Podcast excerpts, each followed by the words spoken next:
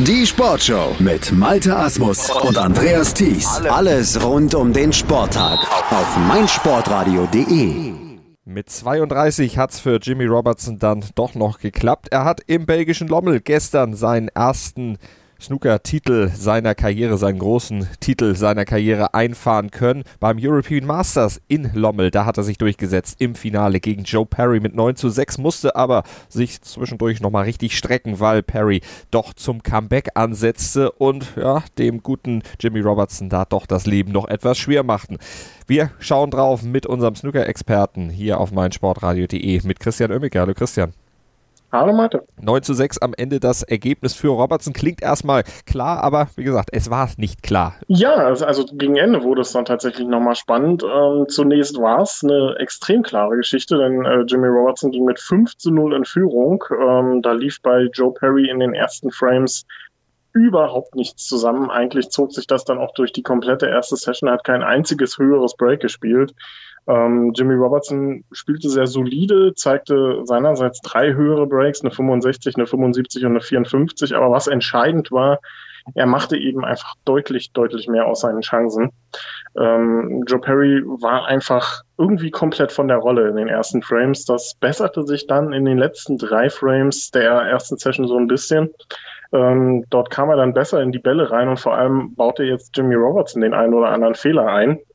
Und so verkürzte Perry dann sogar zum Ende der ersten Session nochmal auf 3 zu 5 und ähm, ja, nach einer 5 zu 0 Führung nur mit 5 zu 3 aus der ersten Session gehen, da dachte man schon so, na, äh, vielleicht ist das ein kleiner Knacks für Jimmy Robertson, aber der fing gut an in der zweiten Session, holte sich den ersten Frame ähm, auf Schwarz, äh, nee, auf Pink war es, ähm, war eine extrem knappe Geschichte, hätte in beide Richtungen gehen können, war auch enorm wichtig, dieser erste Frame.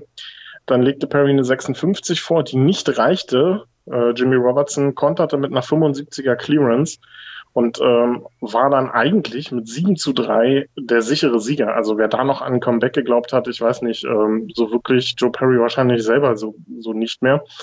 Aber Jimmy Robertson lochte in den nächsten drei Frames keinen einzigen Ball und zwar nicht unbedingt, weil er nicht, äh, nicht konnte oder nicht wollte, sondern weil er äh, von Joe Perry einfach nicht gelassen wurde. Der spielte hintereinander weg vier hohe Breaks, eine 106, eine 59, eine 60 und eine 110 und holte sich die drei Frames ähm, zum Mid-Session Interval. Äh, enorm äh, enorm stark, was Joe Perry da gespielt hat, verkürzte so auf äh, 6 zu 8, äh, auf 6 zu 7, Entschuldigung, und äh, war wieder komplett im Match drin. Das äh, war einfach eine komplett andere Geschichte auf einmal. Ähm, und, und Jimmy Robertson, der wird heilfroh gewesen sein, dass es dann erstmal in die Pause ins Mid-Session Interval ging. Denn aus dem kam er dann wieder deutlich besser, ähm, lochte gleich den ersten langen Ball.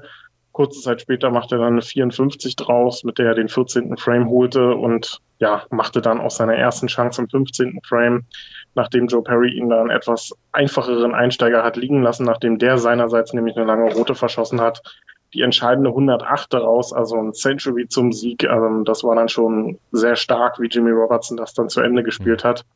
Ähm, bisschen bitter für Joe Perry, der damit weiterhin nur einen Ranglistentitel auf dem Konto hat, aber ich denke, er wird es äh, verschmerzen können. Er wird Jimmy Robertson den Sieg da auch gönnen der jetzt dann der 62. Spieler ist, der ein Ranglistenturnier gewinnen konnte. Also ein sehr illustrer Kreis, aber das hat er sich redlich verdient. Er hat ja selber auch gesagt, er hat schon oft Matches gewonnen, aber ist nie so weit bei einem Turnier gekommen, dass es dann auch wirklich mal zum Triumph reichte. Woran hat es aus deiner Sicht immer gehapert bei ihm, dass es eben jetzt so lange letztlich gedauert hat, bis dieser erste Ranglistentitel dann auch tatsächlich eingefahren war? Er hat ja selber schon fast nicht mehr dran geglaubt.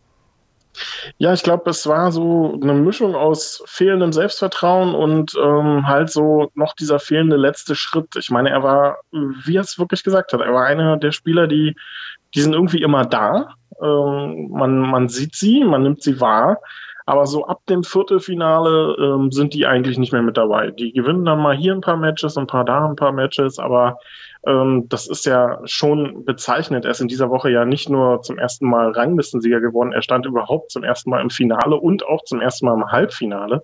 Bei einem Ranglistenturnier hat er vorher noch nie geschafft und das, obwohl er eigentlich immer um die Top 32 herum ähm, gekratzt hat. Also in der Weltrangliste jetzt auch nicht so übertrieben weit hinten war. Also das ist schon eine, eine sehr kurioser Karriereverlauf, den Jimmy Robertson da bisher genommen hat. Und ähm, umso wichtiger ist es natürlich, dass er jetzt dann endlich seinen Titel geholt hat. Ähm, bei ihm befürchte ich nur fast, dass es so ein kleines One-Hit-Wonder mhm. bleiben könnte, denn ähm, Jimmy Robertson fehlt äh, an der einen oder anderen Stelle auch gerade, was so sein Spiel anbelangt, noch so der der letzte Wille auch im taktischen Bereich, um ähm, sich da durchzusetzen und auch eben knappe Matches häufiger mal zu gewinnen. Das hat er in dieser Woche geschafft. Er hätte ja einige Male ausscheiden können, gegen Mark Allen zum Beispiel, ähm, oder auch äh, in seinen ersten Runden, die er gespielt hat, da hat er einige Matches auf Schwarz in einem Decider gewonnen, gegen äh, Zhu Long, gegen Zhang Yong. Also das waren alles ähm, richtig, richtig knappe Matches. Auch gegen Anthony McGill ist er erst im Decider durchgegangen.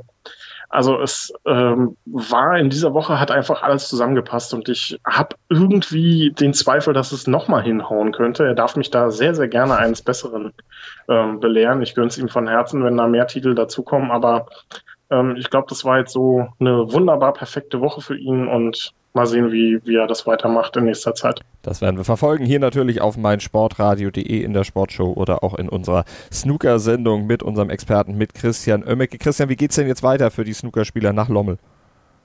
Ja, also wie es im, äh, im Snooker-Herbst halt so ist, es geht Schlag auf Schlag. Es äh, gibt jetzt eigentlich kaum mehr eine Woche bis Weihnachten, wo kein Snooker gespielt wird. Ähm, in dieser Woche gibt es jetzt erstmal die Qualifikation für die International Championship in äh, Barnsley. Ähm, dort werden dann auch die beiden deutschen Spieler, Lukas Kleckers und ähm, Simon Lichtenberg, wieder einsteigen, die beide sehr, sehr schwere Lose leider erwischt haben. Simon Lichtenberg trifft auf Marco Fu, Lukas Kleckers muss gegen äh, Xiao Guodong ran. Also das sind sehr schwere Matches, die die beiden da erwischt haben.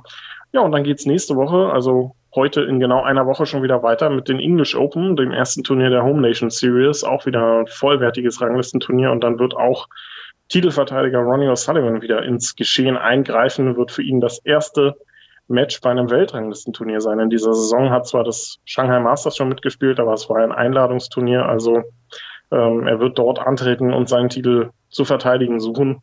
Und ja, werden sicherlich einige Spieler dabei sein, die das verhindern wollen. Und wir werden es verfolgen hier bei uns auf meinsportradio.de. Ihr kriegt alles als Podcast zum Download bei uns auf der Webseite, bei iTunes oder mit unserer App für iOS und Android. Die gibt es gratis in den entsprechenden Stores. Vielen Dank an Christian. Hören, was andere denken.